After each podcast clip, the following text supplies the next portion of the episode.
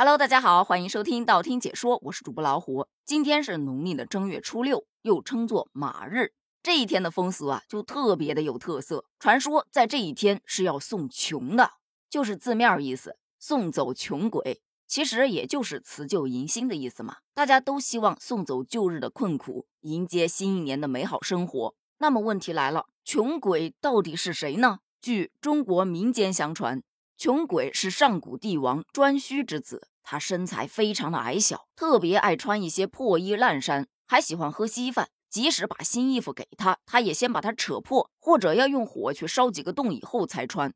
所以大家都叫他穷子。在正月的晦日，晦日啊，其实很好理解，就是每一个月的最后一日。而这个正月的晦日又被称之为一年之中的第一晦，而穷子就在这一天死了，工人就把他给埋了。并说：“今天送穷子。”从那以后，穷子就成为了人人害怕的穷鬼了。但是我们现在听到的都是穷神，对吧？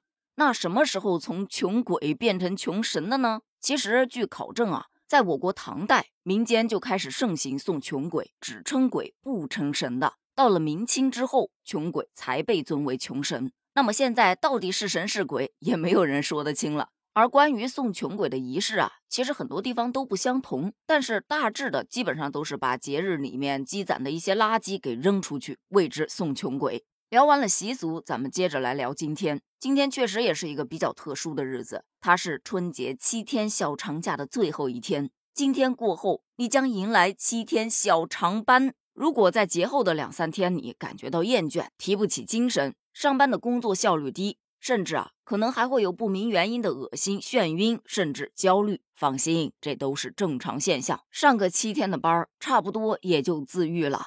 这也就不难理解，为什么有些公司会在春节过后上班的第一天，给员工们开一个节后收心会了。但你知道吗？现在有很多的家庭也差不多开始开节后收心会了。比方说，玩了这么多天，寒假作业做完了吗？如果做完了，那么恭喜你，可以开启下学期的预习工作了。但对于家长来说，还有一个重要目标，那就是把孩子手上的压岁钱骗过来哦，不对，拿过来帮他保管。比方说，最近有一些段子啊，有萌娃拿着压岁钱，非要跟妈妈换硬币，原因是妈妈问他手上的一百元大钞：“你这个可以坐摇摇车吗？”“不可以。”“那你这个可以玩投币的游戏吗？”“不可以。”那你这个就等于没有用啊！但你看看我这个，只见妈妈手上摊开满满的一手掌硬币呀，想要吗？想要，好吧，那我就吃点亏，用我手上的这么多有用的钱换你那些没用的。很多网友看完了之后调侃：“快给孩子下个国家反诈 APP 吧！”其实这个妈妈的套路啊，已经算是很高明了。还有一个也很高明，她就跟自己的孩子说呀。我不要你的压岁钱，但是你要消费呀，是不是？你又不知道外面的物价有多少，那你来说你想干什么？我来告诉你物价。那你是不是要开车去看一场电影呢？孩子表示，嗯。那开车要什么呀？加油。那加油需要什么呢？孩子很上道啊，立马掏来了一百块。其次，妈妈看电影也要花钱的，买电影票，宝宝一张，妈妈一张，哎，又出去两张。那看电影要不要来个薯条、可乐什么的？嗯，这个必须有，必须有。就这么一步一步的套路下去，孩子手上也不剩什么啦。回头妈妈还要问一句：这压岁钱分配的合不合理？嗯，合理。网友看完这个段子，纷纷吐槽：难怪电影院小孩子们的声音那么大，我才花了几十的票钱，他花了上千块呀。这个其实还好，因为最起码孩子是自愿消费的。而另外一个多少有点过分了啊。说儿子收了七千一百块钱的压岁钱，妈妈想帮忙保管，可是斗智斗勇了好几次都没有成功，最后想出了一招，立一个收据。妈妈就在收据上面写上：今收到彤彤交来压岁钱七十一点零零元，注意这个小数点非常的关键，人民币大写七十一零元整，由妈妈代为保管，在彤彤大学毕业后全部退还。可千万别小看这一张收条。上面用了三招，第一个那就是小数点，这小孩子太小了，根本不懂小数点的意义，于是七千一就这么变成了七十一。其次，人民币大写这些大写的字啊，根本不认识。妈妈念的是什么，他认为的就是什么。其三，用上了错别字，全部退还变成了全部不行、不要、不可以的那个不，这到底是错别字呢，还是谐音梗呢？本来看前面好歹七千一，还剩下七十一，最后一句一来，完了七十一都不剩了。而网友看到孩子一字一句的念出来，还挺开心的样子，就表示：看来呀，还是得好好学习呀，孩子。但凡有个幼儿园的文凭，不至于被骗这么惨呐。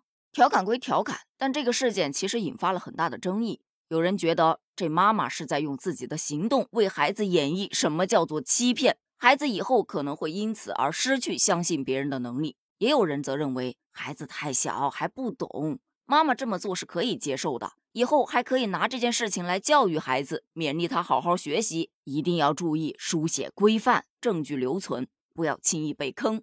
但这个事件其实也引发了另外一条讨论：过年的压岁钱到底应该归谁呢？根据我国民法典第六百五十七条规定，赠与合同是赠与人将自己的财产无偿给予受赠人，受赠人表示接受赠与的合同。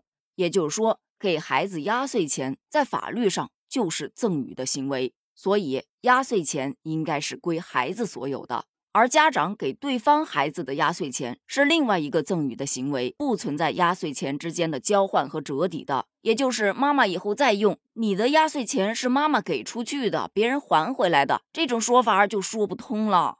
那既然压岁钱是归孩子所有，那咱们家长到底能不能用呢？答案是不能。据法律规定。监护人的职责是代理被监护人实施民事法律行为，保护被监护人的人身权利、财产权利以及其他的合法权益等。监护人应当按照最有利于被监护人的原则履行监护职责。监护人除为维护被监护人的利益之外，不得处分被监护人的财产。换句话说，就是孩子哪怕把压岁钱交给你来保管，你也不能拿它去为自己买东西。那很多家长就要疑问了。孩子手上拿那么多钱，他乱买怎么办呢？